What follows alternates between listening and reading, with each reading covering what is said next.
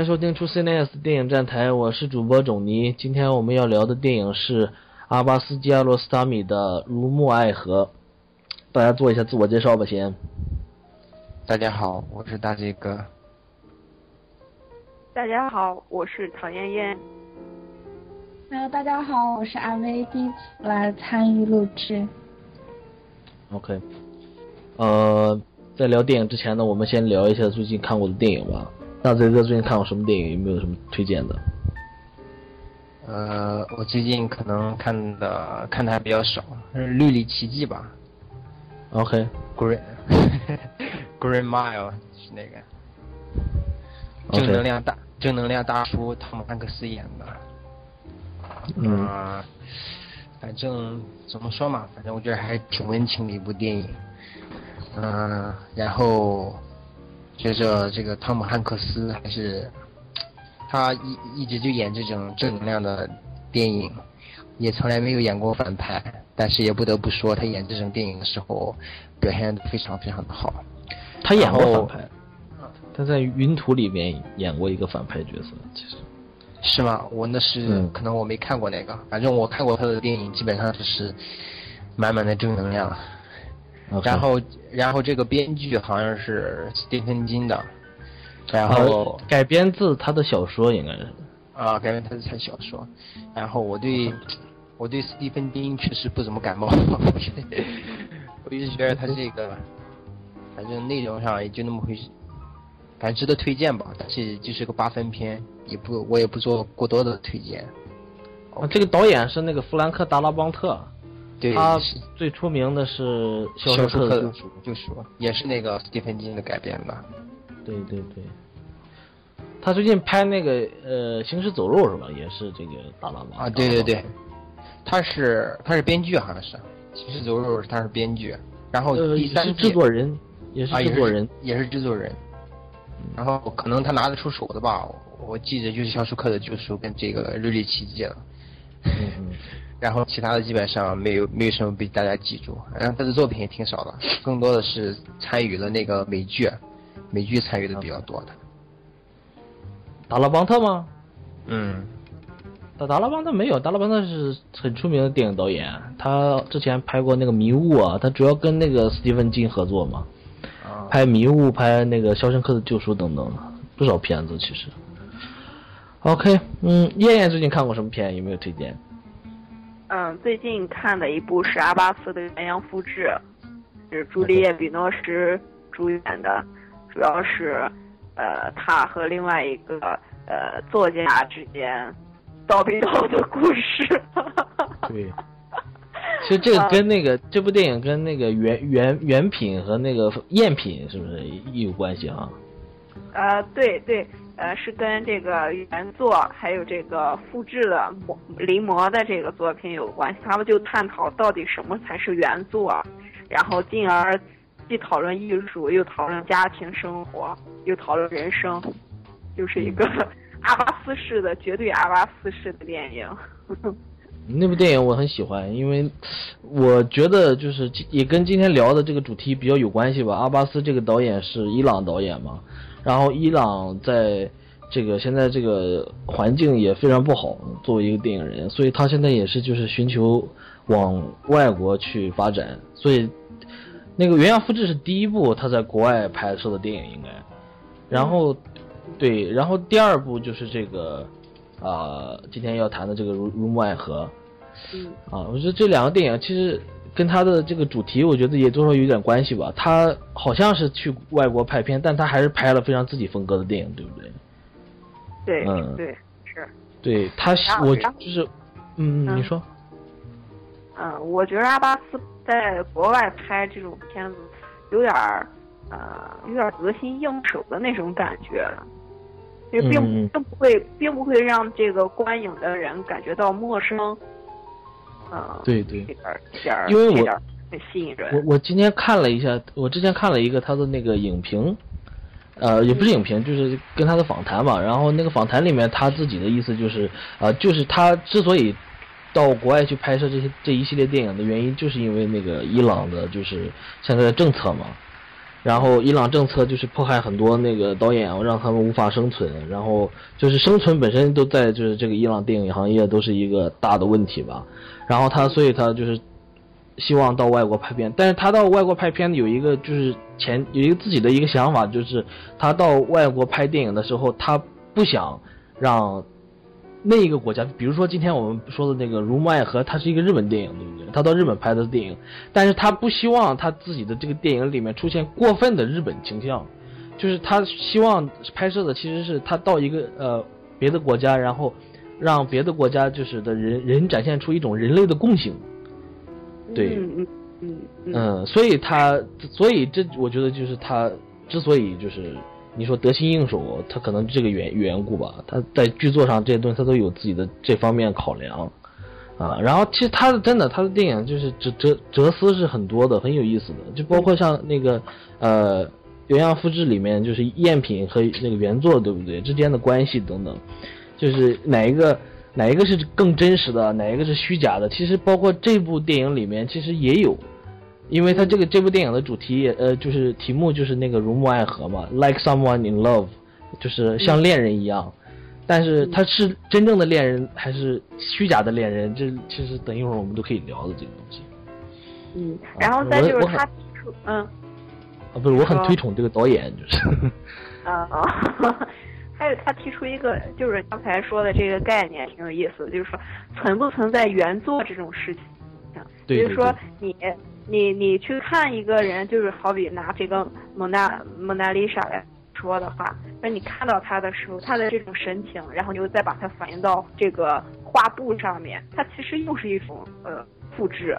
就是说它原作，它原作呃可能就根本不存在原作这回事儿。嗯，对，所以说，嗯，比较推荐比较推荐这部电影，大家可以有兴趣的话可以看一下。尤其是尤其是有这个朱丽叶·比诺什，我我 我挺爱看的。哎，当时看那个他他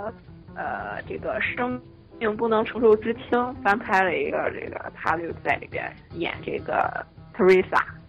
布拉格之恋是吧？对，布拉格之恋。我还我昨天其实看了这个片儿，看了一半儿，还没看完。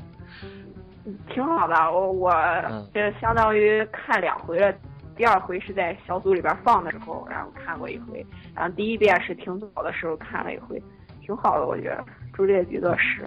嗯，女神，各种床戏在里面。呃，朱丽叶·比诺什不如那个呃演萨宾那个萨宾娜那个啊，不如他那个 多。那个大家有兴趣的话也可以看一下《布拉格之恋》。嗯，对，然后就是说到这个原样复制的话，我其实还想推荐一部，呃，当然不是我最近看过了，就是之前看过的一部电影，就叫《赝品》，是奥森威尔斯的。然后这一部电影呢，也是是一个记关于就是一个赝品，就是就是造造假大大师吧，就是这么一个呃一个人物的这么一个纪录片。然后这部电影也是他最后一部作品，所以就是非常有意义，就是英文名字叫《F for Fake》。大家可以看一下。阿威最近看过什么电影？有没有推荐的？那个，因为我看片的时间偏少，然后我大部分会去影院看看院线大片，然后呃看到就是《明日边缘》、阿汤哥和艾米丽·勃朗特。嗯，然后他们都说这个片子感觉像一个穷人版的《环太平洋》，然后我看完了。第第一印象是汤哥他的死来死去 活来活去那个过程当中，还是让我先想到的还是源代码。然后当初看看到那个源代码的时候，那个节奏和看这部的时候很像。嗯，然后阿汤哥在里面的表现，相对以前应该来说，嗯，他在选作品的时候似乎是有动过脑子的，我觉得。稍稍好一点点吧，呃，艾米丽，他，他本身是一个很有个性，然后让人很容易让他从他他所演的一些小角色里面有很很深的那种印象的这样的一个演员，然后还是呃他在里面的表演，因为是在一个类型片里面，谈不上像其他电影里边的那么呃突出，或者说是很细腻的东西相对少一些吧。但是还是很喜欢他。嗯嗯嗯。嗯，然后然后大家要是 然后有兴趣的话，我就先不做太多剧透了。嗯，这个片子其实人物我觉得也挺有意思的，像阿汤哥他这个人物一开始他他不是一个英雄形象出现，对不对？对。然后等等，嗯，这这些我觉得还挺好玩的。我我当时看的时候也是就一口气看下来，非常爽感觉。是，而且它是一个偏喜剧的这样一个底色，然后你看的时候对对对你感觉很很嗨。对，而且它这个它这个喜剧不让人感觉就是俗套吧？对对，没呃错，嗯，对，就是你能笑得出来的那种喜剧。对。然后它相当于是有那么一个类型片的这样这样一个底色，然后融合了很多呃相对来说很很出色的一些元素，算是一部很成功的商业电影。这个。嗯，对对，OK。啊，没有别的要说的我的呀。呃，没有了。OK 啊、我最近看过的有一个片儿叫《高跟鞋》，是那个张震导演的，我是去电影院看的。然后这个是乐天出的一部电影，然后这个电影是车胜元演的，然后他演一个硬汉警察，然后这个警察呢跟那个就是黑社会的人就是发生了矛盾吧，然后这个黑社会老大被他给打了一顿，然后这个黑社会的就是呃人士们就是对这个家伙要复仇，然后等等，一开始以为就是个黑色电影，但是最后呃就是慢慢的我们发现原来这个硬汉警察是一个想变性的一个 一个人，然后最后就出现了各种喜剧效果，反正呃挺好玩的吧，就是对，反正我我有点不爽，就是那个搞笑的地方不是特别多，但是就它整体有一种就是很别扭的一种一种一种笑点，就是喜欢的人可可能会喜欢。然后他他最后这个车胜元嘛，然后他还穿的那个什么女人的衣服，然后 一装癖之类的，挺有意思的。啊、不过我最想推荐的是那个张震，呃，不是张震，是是不是张震？就是张律的那个张律的新片《庆州》。嗯，对，呃，这个电影啊很长的一个电影，其实这是两个半小时的电影。呃，原来没想到这么长，原来以为就一个半小时，去了以后一直做，一直做，一直做。但是很好的是，这个片子就是完全可以投入进去。然后，呃，相信尤其是中国观众的话，看这个电影还是会有很多感觉的。我觉得，因为这这个电影里面中国元素非常非常多。然后呃，包括那个，就像那个朴海日，他他演的这个主人公，就是在北大教学的一个教授，呃，研究那个东亚政呃，就是东北亚政治的一个一个一个一个人物吧。反正然后他还娶了一个中国女人，然后对，然后又出现什么矛盾之类的。反正你看的话会很有意思。一开始以为是一个呃喜剧爱情喜剧片，然后没想到最后看了以后还是张律的风格吧，就是还是他慢后来的，就是慢慢就开始讨论，就是从男简单男女关系开始讨论到比如说死亡啊等等，还是有很多呃有意思的就是方就是走向吧。这个电影非常推荐朴。海朴海日的戏应该是可以被期待的，我觉得。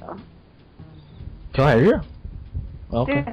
呃，他我他是在那个《杀人回忆》里边演了一个杀人嫌疑犯，是吧？对呀、对呀、啊，我当当时对他印象很深刻，我觉得他应该日后会有会有令人期待的作品，啊，当时有这么个想法。就是其对他表演是很出色，然后包括那个申敏儿演的也非常好，然后这部电影整体就是效果非常安静，就有点像个日本电影，我觉得就是整体的，就是就是拍摄出来的感觉吧。当然它是张律的片，不是，当然它是张张律的片子。你看你之前看过张律拍的《芒种》啊，然后《豆满江》那些电影的话，你就知道他是什么风格，有点像贾樟柯。其实他把这些元素啊。就是中国、韩国、日本的这些元素，就就是结合在这个电影里的时候，你能感觉到就是有点像贾樟柯，就是结合呃他的那些元素的那种风格，有一点像。然后呢，这个片又有男女关系嘛，就是很多对白，然后而且我都我居然都听懂了这个 对白，就对白还都很简单的对白其实是，啊，但是它它简单但很有很有味道的一些对白吧就是，然后有点让人让我想起那个《红裳秀》一点儿，啊，挺好玩的，反正这个片子。呃，我刚才刚刚看到那个库哈斯也给了五星，他刚看完。啊，有有消息说什么时候这个网上会会有啊？一般是一个月之后吧，一个月下个月大概。诶，这个片子肯定会有那个会有人做字幕的，这个不用担心，应该百分之百会有的。嗯嗯，好好。而且这个片子里面其实那个大腕儿挺多的，就是配角儿，就是而且这帮人包括朴朴海日，因为这部电影的那个投资是非常，就是应该是极低成本吧，他都是用数字拍的嘛，数字就是相机拍的，然后呃大家就是基本上都是主角应该是以入股的形式就是参加到这个电影的投资里边，应该是这样，要不然就是免免费出演，然后这个电影里面还出现了那个最大腕儿的就是柳承晚，就是柏林的那个导演，嗯，这是大片儿导演了，他演一个 gay，一个 喜欢折花的一个一个男的，挺好玩的，反正里边儿啊，这个片儿反正推荐，嗯，然后呃，然后看过的就是那个亨利克鲁佐的那个啊，就是那个什么啊，亨亨利乔治克鲁佐的那个恶魔，最昨天晚上看的。呃，那个电影就是一个跟那个校，就是她的丈夫是校长嘛，然后在一个寄宿学校里面，然后这个女教师她跟她的丈夫就是关系不和，然后这个呃校长经常虐待他，虐待他嘛，然后他就呃决定要实呃实施一个谋杀计划，就这么一个片子，呃非非常惊心动魄吧，反正喜欢看的五十年代法国黑色电影的人可以看一下这个电影。OK，推荐电影的环节就到这里，我们就是聊一下正片嘛。阿巴斯的《如沐爱河》，大家怎么看这部电影？大嘴哥怎么看？昨天刚看过。嗯，呃，我之前是没有接触过阿巴斯的作品，但是我有听说过他。呃，反正开始看的时候，我就直接上来讲嘛，嗯，那个《如如沐爱河》开始的那三前两场戏，还是让我感到蛮蛮震撼的，尤其是第一场戏那场酒吧里那场群像，也可以算是个群像戏吧。因为里面那个还有整个调度啊，包括镜头，包括整个控制啊，我觉得就是水准是是绝对是 一大师级的导演。然后之后吧，然后嗯，然后之后是他那个在出租车里嘛，那个女的叫叫奥野匡是吧？真名好像叫奥野匡，不是不是，那个女的叫高黎林，奥野匡是老头儿。是个老头啊，高丽，啊，高丽林，高丽林，sorry sorry，也就名字嘛。然后名字在那个那个个 taxi 里面，然后围着这个城市转，然后他祖母在给他，他不断的听祖母的留言，然后最后看到那个去那个祖母的车站转的地方，我还蛮感动的，说实话还蛮感动的。然后在之后吧，我是有点不太喜欢了。然后我过一会儿再讲我为什么不喜欢。然后到最后话，最后那几十分钟也是我个人也是觉得非常的精彩。就是那个老，尤其是最后那个镜头，那个老头那个玻璃被打碎了，吹窗户碎那个非常有震撼力，我觉得。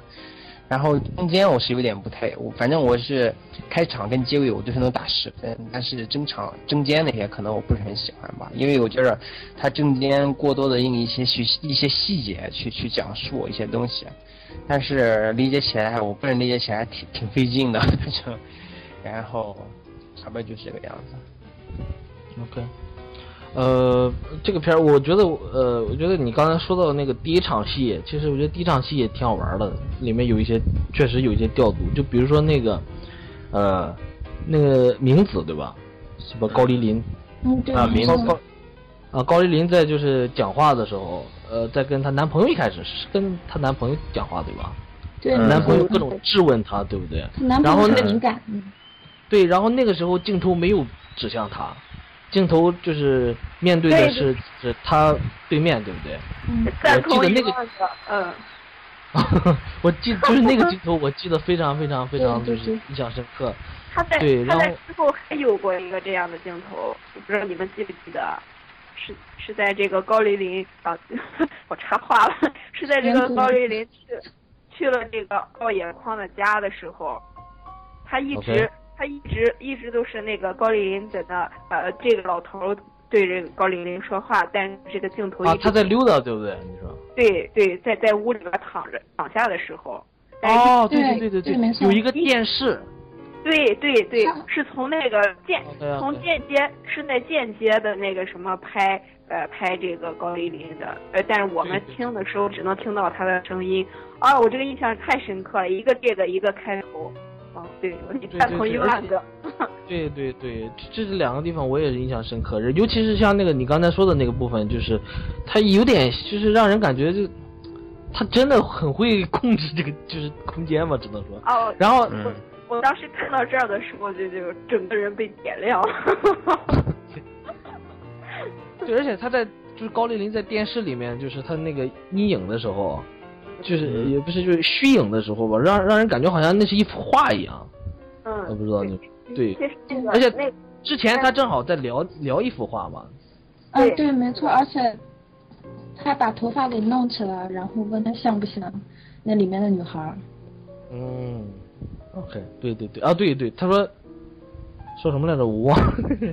什么哎有谁送过他这幅画了，对吧嗯，对，没错，嗯，对，他表哥好像是，？OK，然后什么又不是他画的？OK，嗯我有点记不清楚了，之前很久之前看的片子。然后还还有我还补充一点，就是他开场的三场戏，就是空间上是，呃前十五分钟是一个空间，后十五分钟一个空间，再后十五分钟又是一个空间，基本上哈我没有太太多的数，反正十五分钟左右吧。然后时间上是每时是顺着时间一直下去，然后空间上转换了三个空间，我觉得这个也还挺挺让我感觉到印象深刻的。嗯嗯嗯，，OK。燕燕怎么看这个电影？啊，最让我惊艳的就是我刚才说到的这这两个相比较相同的地方，再再一个就是阿巴斯，呃，我之前好像也没太接触过阿巴，不，我接触过一部阿巴斯的电影，是那个有一个叫十的，呃，就是一二三四五六七八的那个十，那个就是呃几段几段故事。然后拼接起来的，也是在出租车里边，有点类似原样复制的这种形式，也是非常多的、非常多的对话，以对话堆砌出来这么一部电影。然后我大概就接触过那么一部阿巴斯的电影，然后再就是到这个《如梦爱河》，再就是今天今天早上起来看的鸳鸯复制。然后我对阿巴斯，我对这种话特别话特别多，但是可能说话的这种方式不是不太一样的这种电影，呃，总之就是话特别多的电影，有点有点不是特别的感冒，但是但是如梦爱河，呃，反而会让我感觉到很喜欢，因为因为我觉得阿拉斯是一个感情控制控制电影情感力非常强的一个导演，这点儿这点儿特别好。那我我同样跟大地大地哥一样，我在看到这个高丽丽坐在出租车里边，然后围着这个车站转的时候，听着这个电话录音祖的时候？啊，听听着祖母给他这电话录音的时候，我自己都有点激动的要哭了。然后就这一块儿，这一块儿，我觉得他这个导演，虽然说你刚才在说说说这个导演会有会有点避讳，说在东京拍电影，然后把东京的一些东西带到带特别强强化东京的东西，这种地域的东西。我觉着我还真是能从他电影里边感觉到一股非常、非常、非常浓的一种东京气味儿，就像看那个，就像看那个《迷失东京》的时候，同样也是一个外外国导演去拍东京，但是我觉得还是东京特有的那种东西，这些导演还是把他他以这个不是他他以这个东京为之就是一个背景吧，你肯定会看到这个东京东京里的东就是这些环境啊，然后还有这里面的这些日本人，这个肯定会有。对我说的就是他他可能真正他在这个电影里面他要去挖掘的东西，就是不是说是对，就不是说真的就是一个呃某一个地域的一种一种特特定的一种文化里面的一种状态。就比如说刚才，就是比如说这些人物的状态，对不对？他这个小女孩儿，OK，要去去，其实就是什么援交，对不对？去，他一开始就是觉得自己就知道，就就是以为是去援交嘛。然后他听着这个呃祖母，就是，然后他还去那个石像呃就雕像那边看了转了两圈，对吧？看这个，他看见他祖母，就在就在下面等着他，一直在等着他。但是呢，他就是非常内疚的，但是他还是就是往前走了。他这这这里面就是他这里面他有一种一种层次，这种层次是就是是你是一个人，你都会有有感觉的。我觉得这种就是他情感层次，包括后面就是像那个他去了那个那个什么那个那个日本老头的家里面，对不对？到那个老头家里面的时候，然后那个老头迟迟的就是。不跟他睡，对不对？就是要请他什么吃饭什么的，喝酒什么的，对，然后跟他谈谈谈人生哲学，对，然后，呃，但这个时候呢，这个这个女的，就是这个女的，我觉得在那那场戏里面非常放松，最放松的一个状态，其实是，嗯，你有没有感觉？就是她在她在一开始的时候。她在后面的时候，她碰到她男朋友的时候，她都她都是揪着心的，你能感觉到这个人情感，她很紧张，对。但是她在这个老头面前，她她去做这个事儿的生意的时候，她她是很自然的，对，非常。然后为什么？衣服一边说话。她其实我觉得她里面有一个潜台词，就是她对于这个老头其实就是他在质疑这个老头的虚伪。我觉得，我不知道你们有没有那种感觉。你是说你是说这个高梨林嘛，在质疑老头的虚伪？对，对。我当时在看这段的时候，我想的是，他他有没有没把他来当做一个工作状态，而是把那个老头当做是一个呃像亲人，或者说是一个很普通的一个要和他来。不 是不是，就因为一一一一开始他一开始他不是那么想的，我觉得。我觉得他想的就是赶紧去那做了以后，然后对他后来是，但是一开始的时候，我感觉他一开始他就问这个老头嘛，就说啊，那个您是做什么的？然后他说，哎，我要我我写作呀，什么讲座什么的，我是教授啥的。然后那个那个女的就说啊，就是什么，他好像是他知道这个一开始那个点点是他这个学生，对不对？嗯。然后就问那个点点经常给你介绍女女女女孩嘛之类的，他就这么问。对，嗯，他其实他就是在质疑，然后但但这个老头就是，你就看着这个老头他有点害羞啊等等，你就能感受到这个人物他是怎怎么样的一个状态，就他不是说一种感情在在在外面就是很表表面的这种东西，他其实里面情绪是非常波动的。我的我的意思是，不不不，我有点不太。同意你说的这个质疑，因为他当时当时在问这个老头说是不是这个点点扮演的这个拉皮条拉皮条的人，经常给他给经常给他介绍这个女孩的时候，我觉得他不太像是在质疑，而是而是他当时的认为自己的那种身份就是就是援交身份，就是以一种援交的身份在说这种话。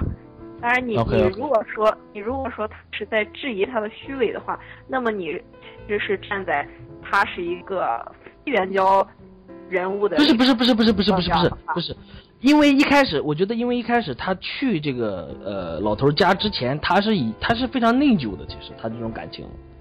所以我的意思是，他可能他到了那个地方的时候，他之所以会质问这些话的原因是，其实他有一点有一种。你说惩罚的一种一种一种一种一种情绪在里面，会不会？就是，嗯。心思还在他，他奶奶或者说他。对。嗯。惩罚怎么讲？对，我说的，OK，我说的可能有点有点模糊，我自己语言组织能力也不强，就是呃。对，就一开始他他非常不愿意接这个活嘛，对不对？然后他后来还是没法接了，对他他没办法，他最后还是接了。他接了以后呢，他最后开着这个呃坐着这个车，然后去他家很长的一段路，我这个非常长的一段路，我感觉好像是可能是他从那个东京市中心，他到一个东京的郊区的某一个小镇呐之类的那个就那样的地方上了。我我估计是那样，因为我看就是后面的时候就是没有那么多就是。市井的味道了嘛，有点像个小小小乡村的感觉，对不对？对，就是这么长的一条路的时候呢，他还一一直就是听他奶奶呃，听他祖母发来的那些就是语音信息啊，然后他还最后看见他祖母了，他心里肯定非常又难过又愤怒的，我觉得是，就是又失望，所以他去了之后呢，他一开始就是，当然你说的一开始他他摆出那个。怎么说，就是援交的那么一个状态，对不对？然后呢，他最后他还是就是去有点，他有点针锋相对的，有点去质问这个老头。我觉得是一开始是。我觉得那更多的是一种好奇吧，对于对于他，嗯，他当然他一开始他不知道他要接的是这样的一个活，他的对象是这样的一个人，就都已经老的有点有点什么，对啊，都有点颤颤颤颤巍巍的这么一个人。但是他进去之后，我觉得对于他来说。呃，他没有没太想到他会是一个书书卷气这么浓的一个老人，然后他们家书又这么多，然后尤其是呃又摆就是所以这里面这里面就有一种反差嘛，就是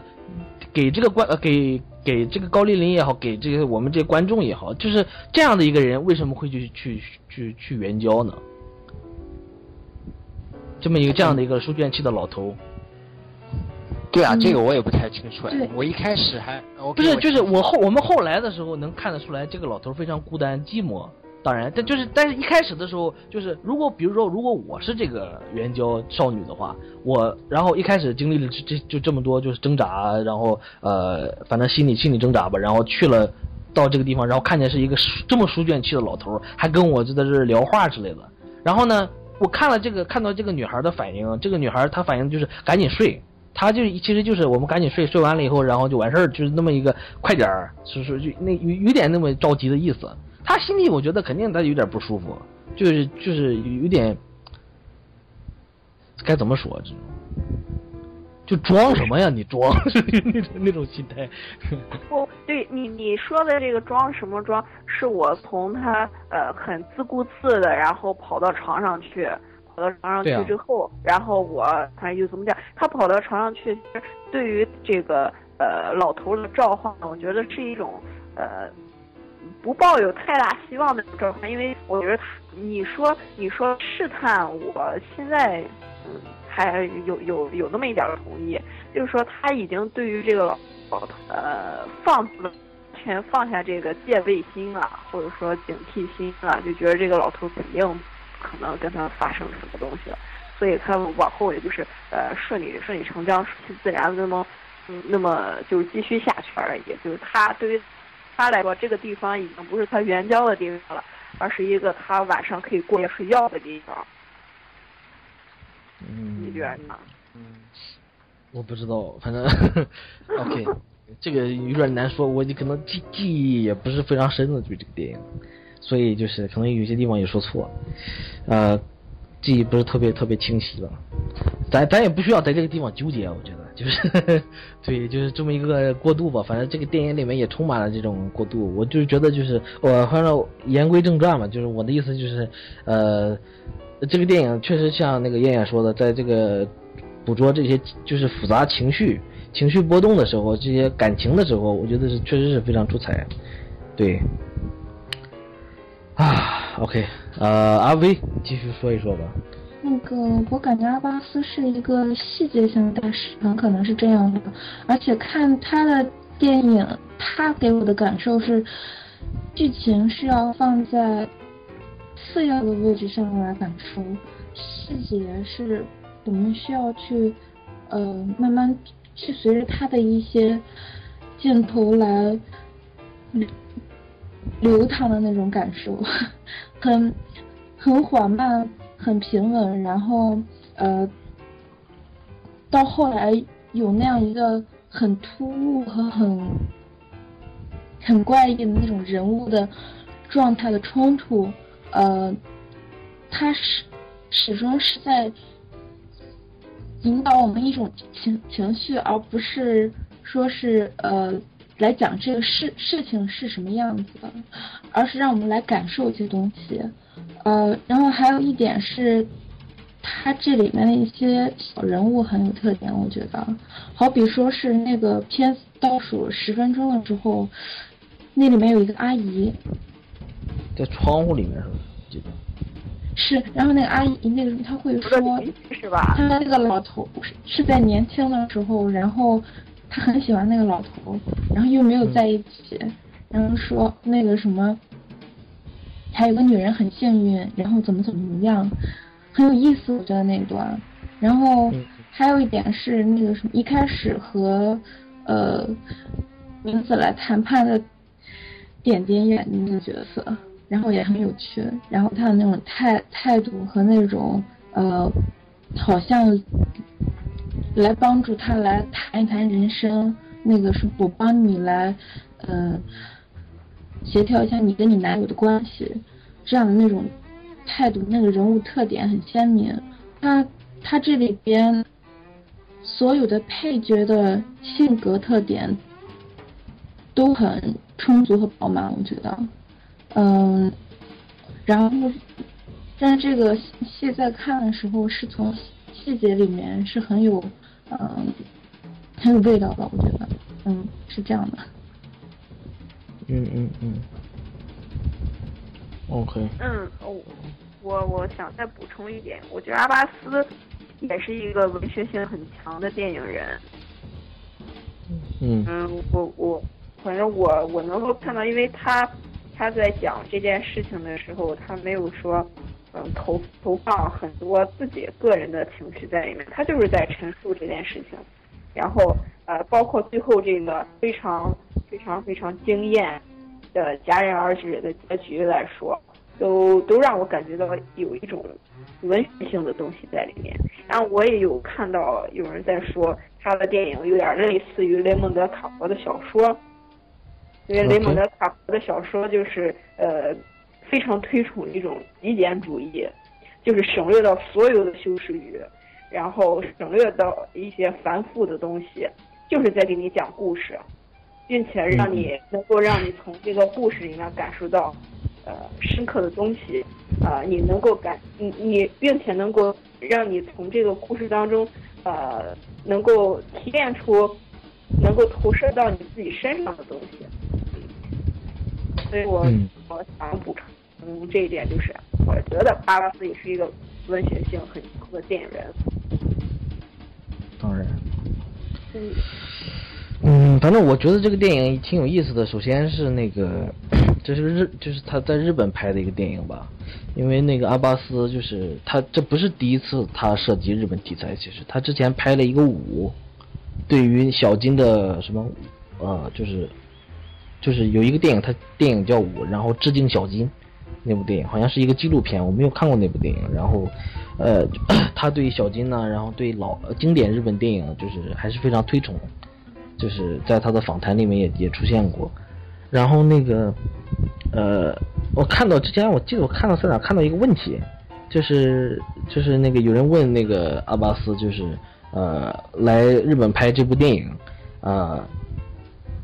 是受日本电影影响吗？还是有没有受到日本电影影响？然后他自己说的是，就是受到老的日本电影的影响了。然后呢，但是他新的这些电影其实他根本就没有看过。他来了日本之后，为了选角才看了一些电影。然后呃，看了这些电影，他后来发现，就是现在的日本就是电影人有，就是其实更像那个美国电影人。对，然后就跟以前的就是不一样吧。其实我觉得在这个电影里面，就是你能看得出老日本电影的很多就是特质。就比如说，就是人物像那个加濑亮演的这个角色，然后他有一个传统和就是现代的这么一个对立冲突，对不对？然后包括那个高丽林其实也有。然后这个老头其实这这些人的他这些人的状态里面，其实都能看得出类似的东西吧。其实这个东西，我觉得现在日本是不是现在日本电影里好像非常。少去触及这么朴素的问题，我不知道，你们有没有这这方面感觉？很少去谈这些东西吗？是指这个？就是它里面有一种过去的道德和现代道德的一种冲撞性。嗯，是是很少会在日本现在哎，当代导演拍的。一些片子里面能看到，有点像，其实有点像老日本电影。我的我的意思就感觉，嗯，嗯，反正这个，反正因为我个人觉得，我看到他他自己也说嘛，他就是受到经典日本电影影响比较多一些。嗯，然后我觉得挺有意思的，我觉得这个电影可以值得一说的是那个，呃，这电影里面角色扮演非常很丰是一个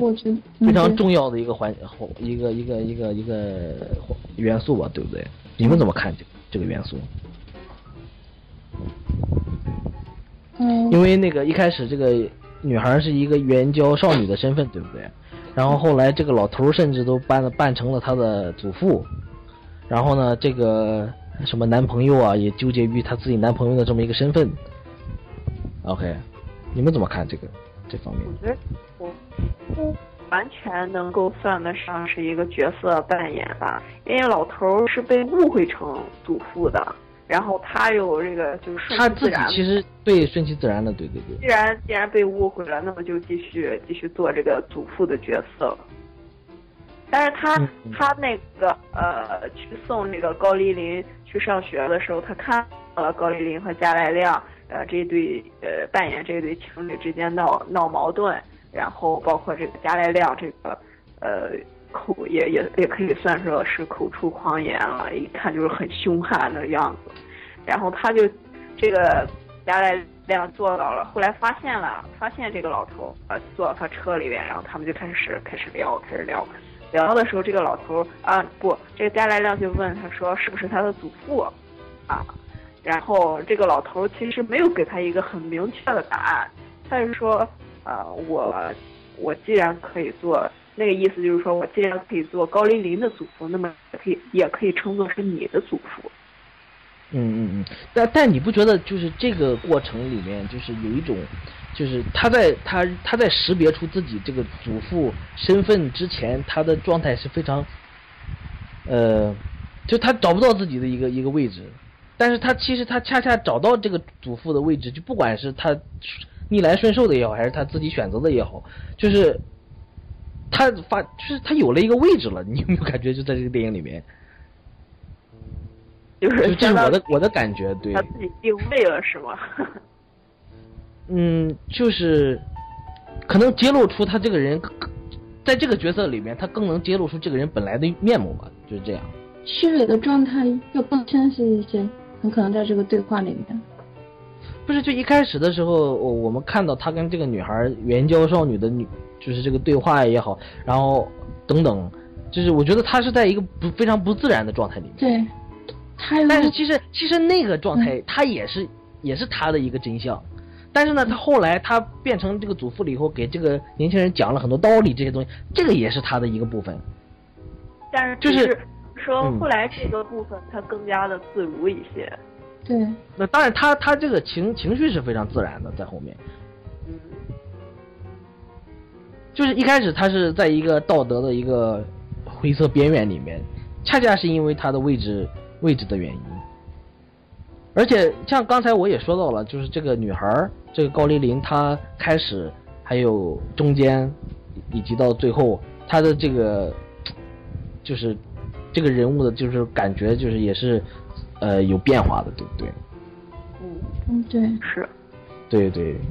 他在做这个援交少女的时候，他的那种状态跟其他时候的状态又不一样。而且他他他其实他也是他学什么学社会，社会，嗯，是在大学里学跟老社会。头跟老头是一个学同样的，可以算作是老头的学生了，半个学生。OK，嗯，就是类似他他他这些人物，他这各自都有各自的就是不同的身份，在不同的身份里面，就是又有不同的状态。其实，其实这个也挺好玩的。其实，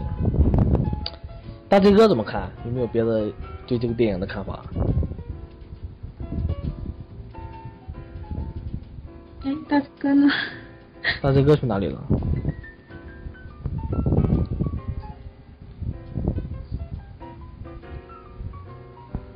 哎，我天，人呢？啊，那你们两个，你们两位呢？有没有别的看法、别的说法？嗯，我想和你们聊一聊她男友这个人的那种性格。你们认为他是呃，说是这种性格上有缺陷？八卦时间到了。啊，八卦时间。性格上面是有缺陷吗？还是说那个他是一个正常的人，在碰到他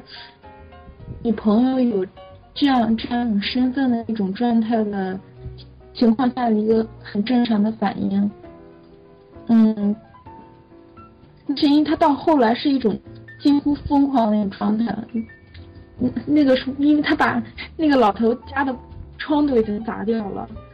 那你们是怎么看待他？他这个人物刚开始的一些心心理方面那种？其实我觉得他这类人，我我特别害这类人，这类人完全就可以 就可以，是不是有一首歌叫《为爱痴狂》？对啊，对啊，很很疯狂，嗯，甚至于到达一种。很快要扭曲的那种状态。不是不是不是，他我觉得他没有爱任何人，我觉得。是吗？你们不懂，是用是用生命在作，或者说或者说不用生不不要用这种作这种字眼，用生命在爱。你们进不去这样的人的世界，这样人可以毛的。就是因为，因为他一一开始都说了嘛，他一开始跟这个老头说，不拉不拉不拉，说的自己的这些什么想法呀、道德想法啊，或者怎么怎么样，他自己的这些观观点，什么社会非常什么非常难，是不是？然后不想让这个，对对，不想让这个女方有太多经验之类的啊。呃，说完了以后，这个老头其实我觉得这个老头说的也很有道理啊。这个老头就说，还不是时候，对不对？就是现在先别想别想这个结婚，那这个老头其实他这个老头是知道了，这这个就是这个贾乃亮是什么样的什么样的人，对不对？对，他我个人觉得他就是这么一种。呃，大这哥回来了，刚才叫你你说没有，突然没了。我一直我一直都在。我刚才稍微摘下一下耳机，因为插不上话。那个，我觉着一讲到贾乃亮，我就要插一插。这个，我个人觉得，首先贾乃亮在这里面演的还是非常非常的好。呃，跟小生，跟那个《极恶飞刀》里的小生比的话，完全是两个人。呃，我觉得对他印象超级的深刻。再一个就是，我觉得他里面这个角色，就是你也不能说，就我一开始说他那个，呃，不爱任何人，也不能这么说吧，可能。我觉得他就是这么一种人，他又处在那种位置上，或他就这么种性格，他所表达，他所理解这个世界，就像他一开始说的，他说：“哎呀，我觉得这个世世界怎么怎么样，怎么怎么样啊？”或者我理解，不是不是不是不是，你说的是理解，对，但是我我的意思呢，我个人的说法，我个人就是呃说的这个意思，就是比如说看阿巴斯的电影，对不对？阿巴斯电影里面有很多台词，对吧？他说人说很多话，但这些话他不是说就是 他说什么你就非要去相信他，对不对？就一开始，他一开始，他一开始就是他给自己找了非常多的理由。这个加莱亮这个角色，他一开始说：“哎呀，这个什么呃，女女人不能有太多经验，然后什么，哎呀，就这个社会非常难，怎么怎么样，然后又怎么怎么样。”但到到你看他到到最后的时候，突然就疯狂了，对不对？然后直接往那个老头家里面就砸，对不对？就开始扔东西。你看到这个时候呢，这个人真的是为爱而狂吗？你说就是什么爱情怎么怎么样吗？呃，我觉得不是，他这个人是对自己，他对自己不安到一一个一个极点了，已经是，我觉得是这样。我在讽刺，我在。啊，我知道，我知道，知道，我知道你，你刚才说作了嘛？对，就是，我就说嘛，就是他，就是或者说他可能他肯定你说他他没有爱嘛，他肯定有爱，你说就就这，就是，但是他这个爱是什么？我不是说就是还是像上次就是说那个什么片儿的时候，我们也聊过这个问题，什么钢琴教师对不对？你说非得说爱情之类的。就是你不要说，就是扔个词儿说爱情，我就说分析他有什么原因嘛，对不对？这个人物，他为了一个女人，他最后他就，我还是坚持这一点，就是我还是坚持我一开始那个点，就是他就这么一个人，这是他，这是他自己。你说他不是爱情也好，OK，但是我觉得他人物就在他认为这就是爱情啊，他就是这么理解，而且他的他自己是这么理解，对他自己是这么理解的，所以我觉得说是就是。对，所以所以说，我觉得最后他为什么会就是那么砸一下，对不对？然后老头一下一倒，为什么原因？他最后就是因为我我个人的理解就是他最后把这个所有的虚的东西全打碎了，他这么一下把所有的人物关系全都砸碎了，然后就是最真的一就是真实的一刻突然出现。我我觉得他对他对于高丽玲的这种这种状态反映了他一种没有安全感。但是他又、哦。又又特别急需从一个异性对于异性控制的这个这个上面去得到一种安全感，所以当他认为这个老头出现的时候威胁到他了，对啊。哎，对啊，不是，啊其实这个人物我觉得不是特别那个，就是不是说特别那么重要，就是说笔墨全都发挥在这个人物上面。我的意思是，他到他他的，我觉得他的作用就是最后把这个人物人物关系的，就是这种真实面孔给展现出来。嗯，对，我还有一点啊，我要其实这种人物很多，啊这种人。OK OK，我还要提一下，就是我还是说实话，这部电影我还是不太明白，就是这个老头儿 就是无缘无故的出现了，然后又这样。我一开始说实话，我一开始看到他那个那个老头在车里，你记不记得他在那个车里去去跟那个加莱亮讲什么？哎呀，就是年轻人啊，就是现在还不适合。我觉得在妈的 fuck 加莱亮在那儿，我感觉就是这个是一个我不觉得。反正我他不是是蛮不是他有自私的那一面儿，对啊或者说觉得他是一个他非常他不是说自私的人私，他其实我觉得，我觉得他不需要自私。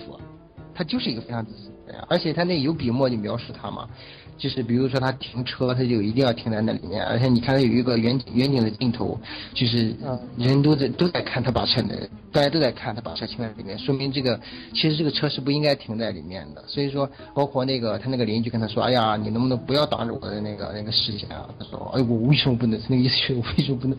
不能挡着之类的？我觉得他有一些小的细节还是表。表现出这个老头的一些自私啊，或者孤僻之类的。他有，他他有是有，但是我觉得在那个就是那个对话里面，他不需要自私，我觉得他有什么可自私的？嫉妒嘛，因为他也喜欢这个这这个嗯高高丽玲嘛，他跟这个贾乃亮实际上其其实属于一种竞争，也可以说是竞争吧，情敌吧，情敌啊，就是其实就是这个样子啊。而且他一直在那个没认输，是他一直问那个高丽玲说：“哎呀，你到底喜欢他哪？”因为他还说那个看他什么什么之类，什么他很壮之类的，问他为什么喜欢。因为这个老头应该是非常喜欢这个呃高丽玲的。我我我觉得这个老头是问他问高丽玲这些话的时候，是想带给他一种引导，对我觉得是。你说的那种。我觉得他不需要，我觉得他没有任何 OK 没 OK，有意义，对不对？他他去我他去追高我也丽玲这种女 OK 孩儿，OK OK，我也看到很多评价说那个说什么，就是说这个老头是一个引导啊，或者很感动啊。但是我不是这么理解的哈，我还是坚持我自己的理解。我觉得其实没有什么引导不引导，就是这个老头也想这个想要这个高丽林，然后高丽林又是一个没有安全感的，而且他一开始他就是扯在问那个跟那个就让他做援交那个男的嘛，叫什么叫阿宽不讲阿明说说那个是个政治人物吗？然后就是他一直强调说是不是个 big man，他那种渴望的眼神，包括这个张来亮就扮演这个这个这个小修车工也是，是我觉得他三个人就是没有说什么引导不引导啊，就是代表了三个三种人吧，我觉得就是在里面，也不我就是我我我不觉得他在就是你说他纯粹给这个加勒亮洗脑什么的，那怎么可能？就是因为我们就就比如说像如果是我，我看到加勒亮这种状况，我也会说一样的话。我觉得这个不是就是你比如说你看到这样的一个人物的时候，你会说一样的话，你不会这么说吗？你就说哎啊哥们你去结婚吧，而且他他哎不是啊姐们儿你他一开始。不是不是啊，他一开始他不知道加莱亮是什么样的人啊，他一开始就只是怎么会不知道？你一看他这个人的时候，你就知道他一开始一开始那个状态，说那些话，你一看你就知道这个人是怎么样了。我反正我是在我看来，就是我看到这样的人，我我肯定会跟他说，就是你现在结婚，就是以后肯定出岔子，至少我会说。反正我是不会说的，因为我觉得就是，反正我还是真心的，就是 具体怎么样是人家的是是别人的事情，别人的事情。反正我是坚持这么理解哈，你们可以这么理解，但是我还是坚持我自己的理解。我觉得这三个人不存在谁谁引导谁或谁就是谁之类的，就是各自有各自自私的点吧，各自为了各自的一些一些一些自己内心的想法。这个还是我一开始坚持那个老头为了这个国问家问问题是，就是如果你作为一个老，就是在站在老头这个立场上的话，就是他图不了什么东西，他他这么做，他没有什么可就是他没有什么可嫉妒人家的，他没有可什么就在这个在这个状态里面是他是没有什么可嫉妒的，我觉得他有什么可嫉妒？我不觉得他也不可能去什么可记的啊？首先他首先他老了，这个他就可以嫉妒，在年纪上这个他就可以嫉妒。我不是啊，我不是，不是他老了 那，那那你怎么不说他嫉妒所有的年轻人？他看见一个年轻人，他就上去把他打一顿。那不是啊，他不是非要嫉妒所有的年轻人啊。高丽，但是他跟这个高丽玲还有这个加莱亮三个人三个人物之间是有一个关系的，所以说他因为这个高丽玲而记住加莱亮啊。如果没有这个高丽玲，他也不会记，他也不会确实去跟加莱亮讲那么多东西啊。所以我认为还是一个自私的一个本性吧。我不认为说他是为了说是就是哎呀为了加莱亮好跟他讲什么什么，我不这么认为。我觉得得就是你一个人真的活到那个年纪，像他这种状态，你看到他这样的人，你就知道就是就是他不可能说 他就是他无无利可图的这个这这么做的话，也是啊，他他没有任何意义。哦，高丽丽高丽林嘛，他不说是要图他的钱怎么着？这是高丽林这个点嘛？不是，我知道，就是就是那 OK，就假如说他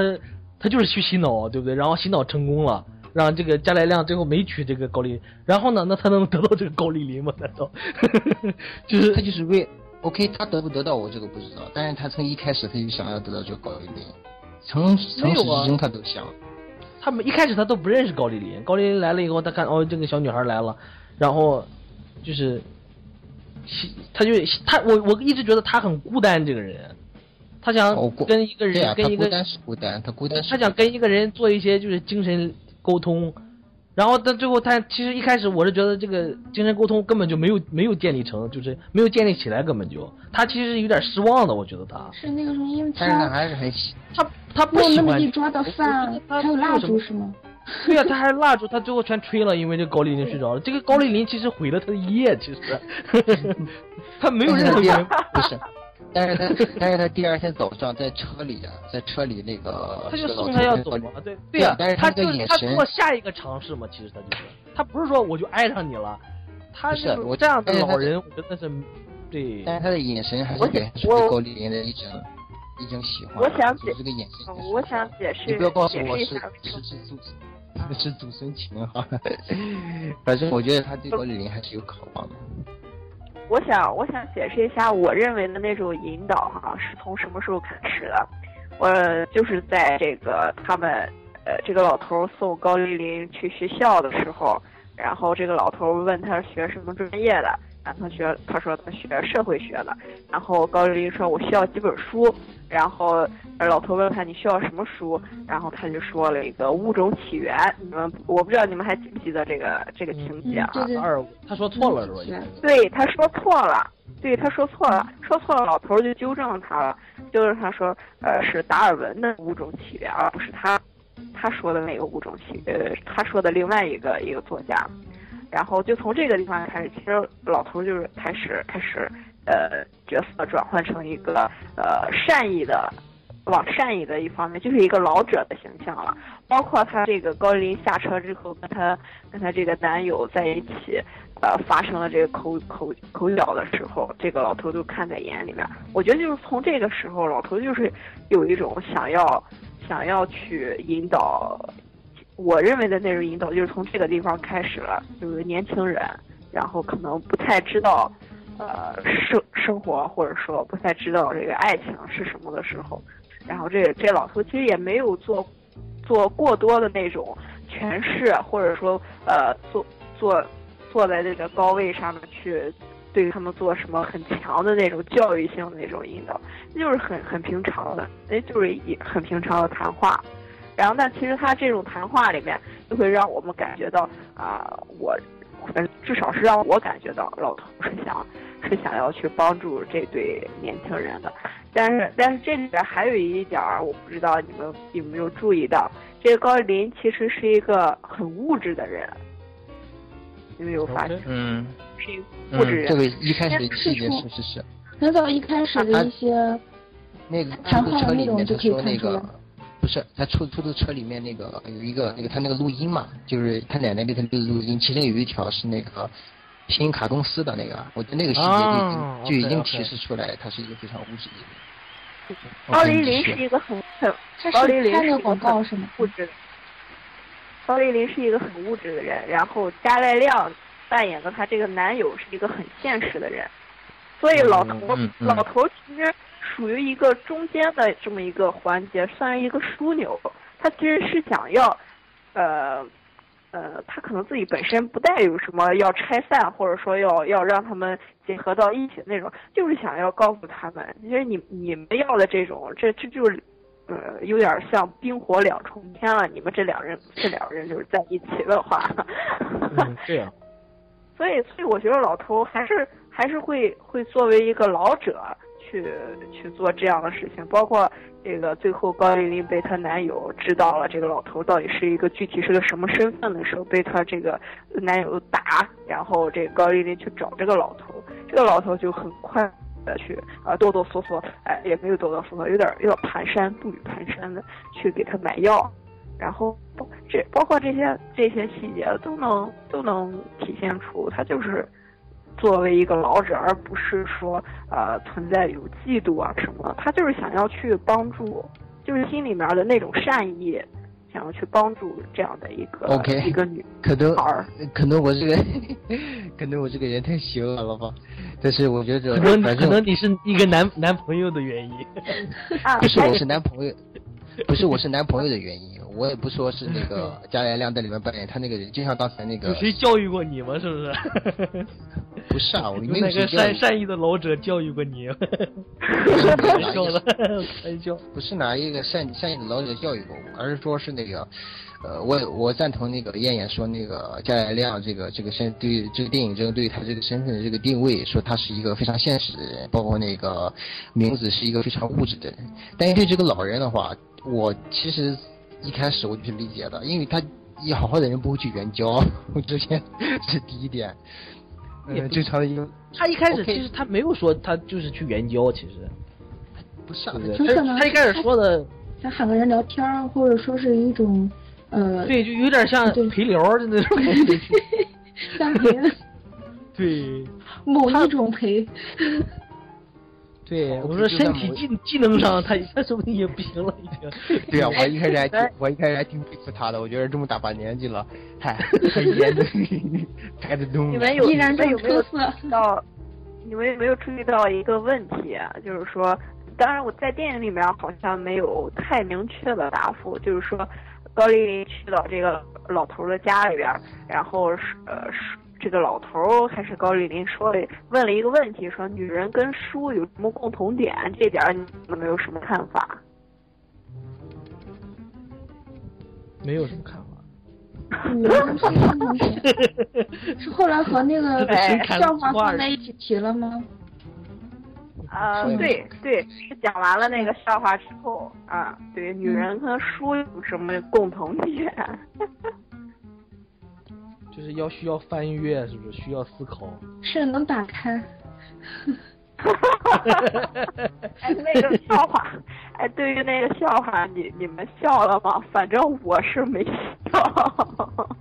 我没笑，我感觉特别冷，或者说很晦涩的那个。嗯。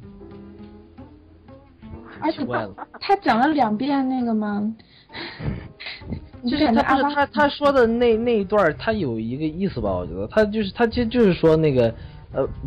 就是他自己也觉得没什么可笑的嘛，但是因为是笑话，所以笑了。对，对不对？他说的就就这个意思嘛，就是。他是为了他，他是一个笑话的这件事情而笑，而不是那个他本身就好笑。对，然后这个片子片名叫什么？如沐爱河，对不对？对。是 like someone in love，他不是说他他没有说什么 someone in love。对，嗯，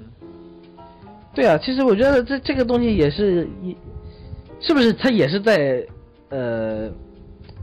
表表现这些人物的一个一种关系吧？嗯，对。我还要再，我可以，OK，我可以再补充一句吗？哎，我，嗯，你说。哦，我先，就是我。我为什么说一开始我就说嘛，我不是很喜欢他中间这些拖的太多的细节的时候，我就说，那个，嗯，我还是不太明白这个老头存在的意义在这部电影中。就是我可以理解，就是张爱亮的角色，还有那个明子的角色，但我不知道为什么就是这个老头加进来有什么意义，而且这个老头跟这两者之间为什么要有选这么三个人，而且他们就是我很我是没嗯不太不太理解这个。这个地方，你们觉得呢？嗯，燕燕怎么看？阿威怎么看？我我我觉得，我觉得你不你不需要去过多的呃去想这三个三个人这三三种三个角色为什么会同时出现在这一部电影里面。我觉得阿巴斯想要告诉我们的，就像是我刚才说过的，有点类似于雷蒙德·卡佛的小说，就是说他只是讲故事，至于故事里面是什么人出现在这个故事里面不重要，他就要告诉你这个故事。所以你你不不一定非要去说呃去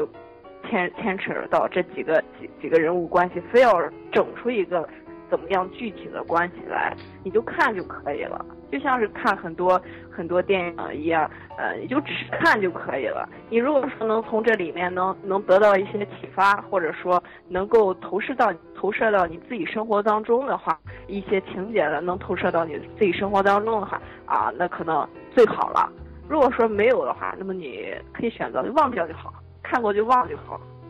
我我这么看的。OK，反正我是没被啊还投射到什么东西。OK，你继续说。啊，还有刚才刚才就是说提到了这个题呃电影的名字片名《如沐爱河》，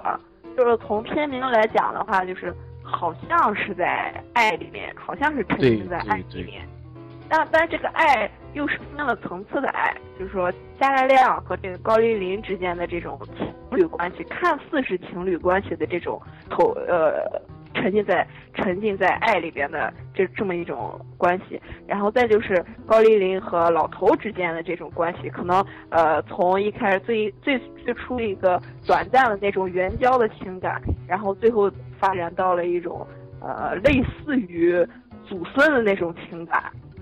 然后还有一种，还有一种就是呃，这个老头和这对情侣之间的这种长者和呃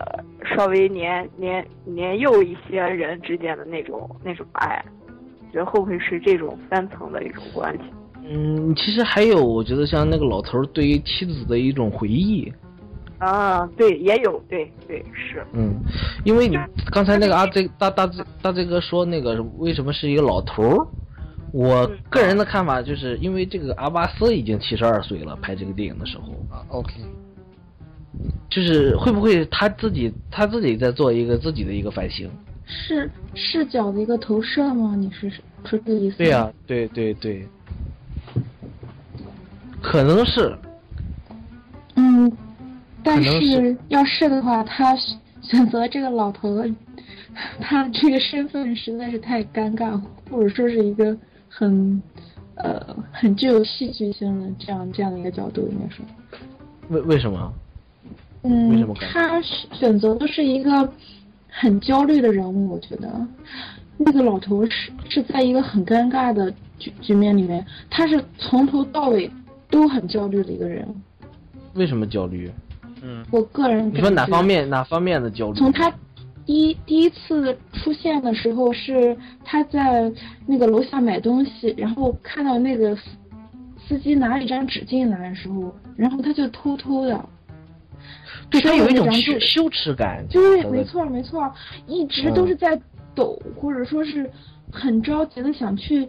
掩盖什么样东西的那种感觉。还有一点是他进进了屋之后一直在接电话，对啊，很因为他太忙了 对，他他也没有那么忙，我觉得。是对他他心心里面是很很不安分的一个东西的。我觉得他在准备这天晚上嘛，我觉得，就是他有很大期待。对，但是又没想到这天晚上这么多事儿。对，其实也没多少事儿，其实主要的原因就是，就是没找对人儿，我觉得是呃，高丽琳来了就睡。你你你你说的这个焦虑我，我还有还确也确实有一点这个认同，就是说他发现发现这个这个来的这个女孩儿这么像这么像他妻子的时候，我觉得哎，当然像他妻子的时候，可能是他一开始发现，但是呃至于这个应该是知道吧？我觉得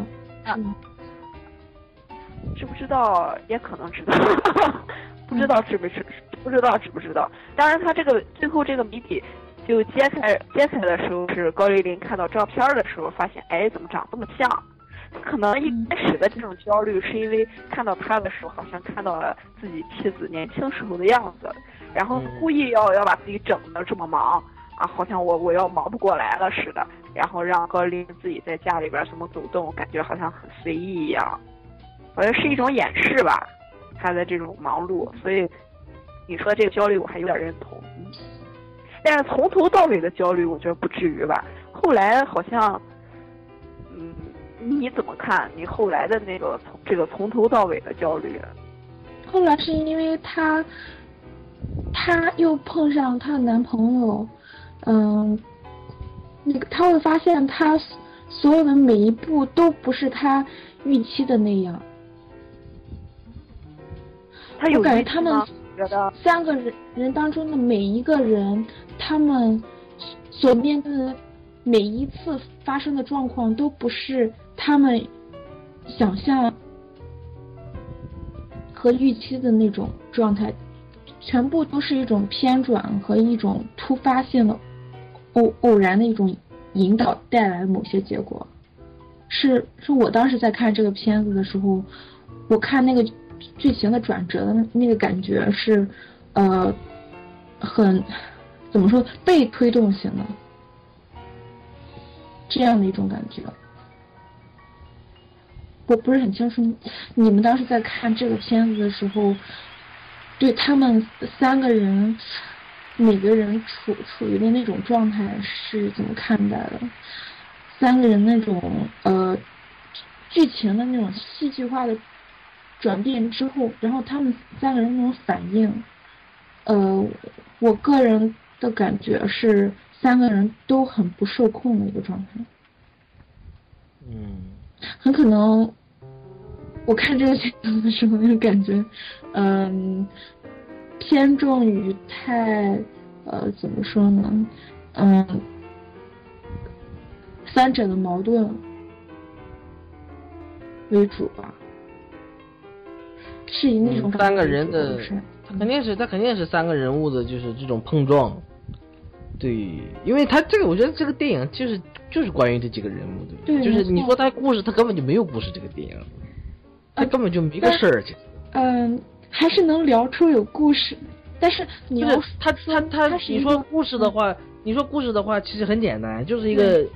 一个女的去找一个老头儿啊，交际女去找老头儿，我们就说嘛，就是这个故事的话，就是这个交际女去找一个老头儿，这个老头儿觉得他很像自己的妻子，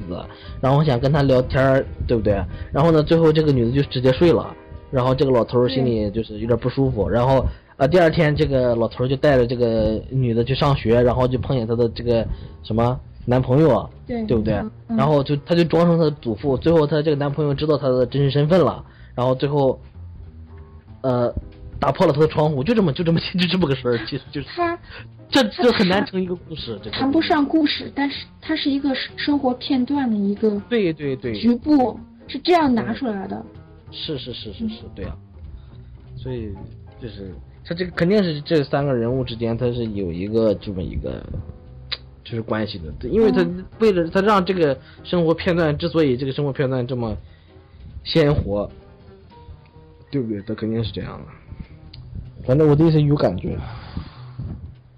，OK 吧？我个人感觉是他们三个人的状态和片名的那种反差是很明显的。嗯，哎，我是录不动这个，我是录不动这种片儿。我就发现每次一谈这种什么什么钢琴教师啊，什么阿巴斯啊，什么哈迪克，哎呦我天，录不动他们，真是录不动，录的我都都都都都费劲。而且我发现我，而且我发现我跟大家的理解都有偏差。哎 嗯，好啊，你你不要觉得自己是偏差啊，对，得有得，我们绝对是求同存异，啊？什么？求同存异。而且我感觉嗯阿巴斯的东西它是求同存异求同存异。阿巴斯的东西他是强调他对观者的一种代入感，他希望在讲着讲着事事情当中突然间穿插入他的某一种情绪的带动。他他是想他，我觉得他是想展现出某一种真相。其实，他的这些电影里面，他一开始给你展现一个片段，然后他逐渐让这个片段真正鲜活起来，然后他让你进入到这个片段里面，去看这些人到底是怎么回事儿。嗯，对我我是这么看他的电影的，就不是说是就是简简单单就是他讲一个故事啊，或者说就是把一个片段给你叙事出来，他让你看到这个这个片段里面，他有非常就是它是个复调式的，他就看各种各样的就是东西你能看到。会突然间就很很脱线那种感受。嗯，我其实这个片子其实不算是最最要命的那个阿巴斯片了，我的意思，你看他以前在他以前在伊朗的那个什么那个包括特写呀、然后还有呃樱桃的滋味那些电影的话，他还加入了非常多的就是就是呃伊朗的就是社会社会现状之类的，嗯，社会现象评论之类的这些东西他都有，所以那些东西就是更要命啊。阿巴斯，阿巴看阿巴斯电影的人需要很综合实力比较强，然后知识面得得挺广，然后才能才能渗透进他的这个电影电影语言当中。然后那就接我的接我的短板的，你这是在黑包括戈达尔，我没有，我没有，我没有黑别人，因为我自己看的时候我也有这种感觉，我只是用反正呃反正之前我是觉得，对你说，嗯，呃，我我只是用之前看过的看过的那么一点点的小说呃来来做了一下这个对接而已，也没有很很过多的诠释，或者说很深入的诠释。对，我觉得你你有有不一样的声音挺好的，就像上呃还有一回你们说这个是呃女魔头的时候，然后我就挺挺跑题的，我说到了一个，我说到一个挺反正挺歪歪的一个地方，还说如果说我是那个这个那个什么啊，反正挺跑题的地方。然后当然那场我也没录，幸亏没录，要不然我带着大家一路跑。没事儿，有一个不一样的声音，我觉得是好事儿。反正看电影呗，不是主要不是不一样的声音，而是说而是说那个我可能说是对他一些技法吧，是稍微有一一点点的理解，但是我对他这个内容，我觉得我还是理解起来可能自身太窄了吧，很吃力啊，我觉得有些吃力。比如说我还是就是困惑于，就是这个老头这三者之间的关系啊，或者他这那个，我个人还是有点吃力，不是说真心话哈，就是有点吃力。OK，嗯，对，然后我刚才说了嘛，还没说完，戈达尔对这个阿巴斯的评价，什么现代电影起源于格里菲斯，止于那个阿巴斯嘛。这么高的评价。那 OK，我就更更与他无缘，我觉得。OK，嗯，OK，就到这儿吧。然后我们就给这个片子打一个分儿吧，然后就谢谢大家。啊，我先来。啊，我先来吧。我虽然说有这么多不同的声音，但我还是要给他打上八点五分。就光开始的那场戏跟结尾那场戏，这几个镜头，我觉得就就八点五分，就绝对八点五分。OK，OK。九分九分，因为他那个非常让我感觉到惊艳的那个镜头，那个这中间那个中间那一段，还有开头这一段的那个镜头啊，再就是我我比较嗨这种人物关系，跟大卫都不太一样的是，我比较嗨这种人物关系。嗯九分九分，嗯 OK 那个我应该也会打九分的。呃，是是为了绕圈的那场戏，是我第二遍看的时候，然后当时就已经看哭了，而且后来还为了 那场戏，大家对那个大家对那场戏戏都很有感，都很有感。然后嗯对，我看的时候也看也也看哭了。嗯，还还有就是很喜欢那里面的配角，呃，故事本身很很，他他对我的吸引力并不是很大，但是他在情绪方面的一些爆发力和表达让我很喜欢，打九分。OK，我打九点五分，好 好片儿，好片儿就好片儿啊！我不愿意多说了，这个片儿真的就是 我今天太累了，然后 OK 也我不是主要是不是不是跟累也没关系，就是主要是那个什么啊，好长了，好长时间没看这个片儿了，然后就是啊，我没做工作，我自己的错，反正呃印象非常好这个电影，然后啊这个电影就是呃。他对像燕燕刚才说嘛，他对那个东京的那个氛围做的感觉，我觉得也做得很好，非常就是很像我当年去东京的那个 那个感觉，反正就是色调也好怎么样，我不知道是这个导演处理的方法还是怎么样，反正呵呵就是私人印象也是非常棒嘛，这个电影。还还有一点，那个我想说的是，他拍街景的时候，非常非常的让我喜欢。拍嗯拍的那个，呃，嗯，你先说一下。哦，突然想到有点激动。你你先说，我记得我说我要说什么。他他的那个机位和调度，我感觉很特别，那个角度，嗯嗯，你就包括说是看他呃那个海报，不是你你完全能看得出来，他拍那个街景那种迷离的那个光影，很可能和嗯、其他的电影还是有很大的差异，很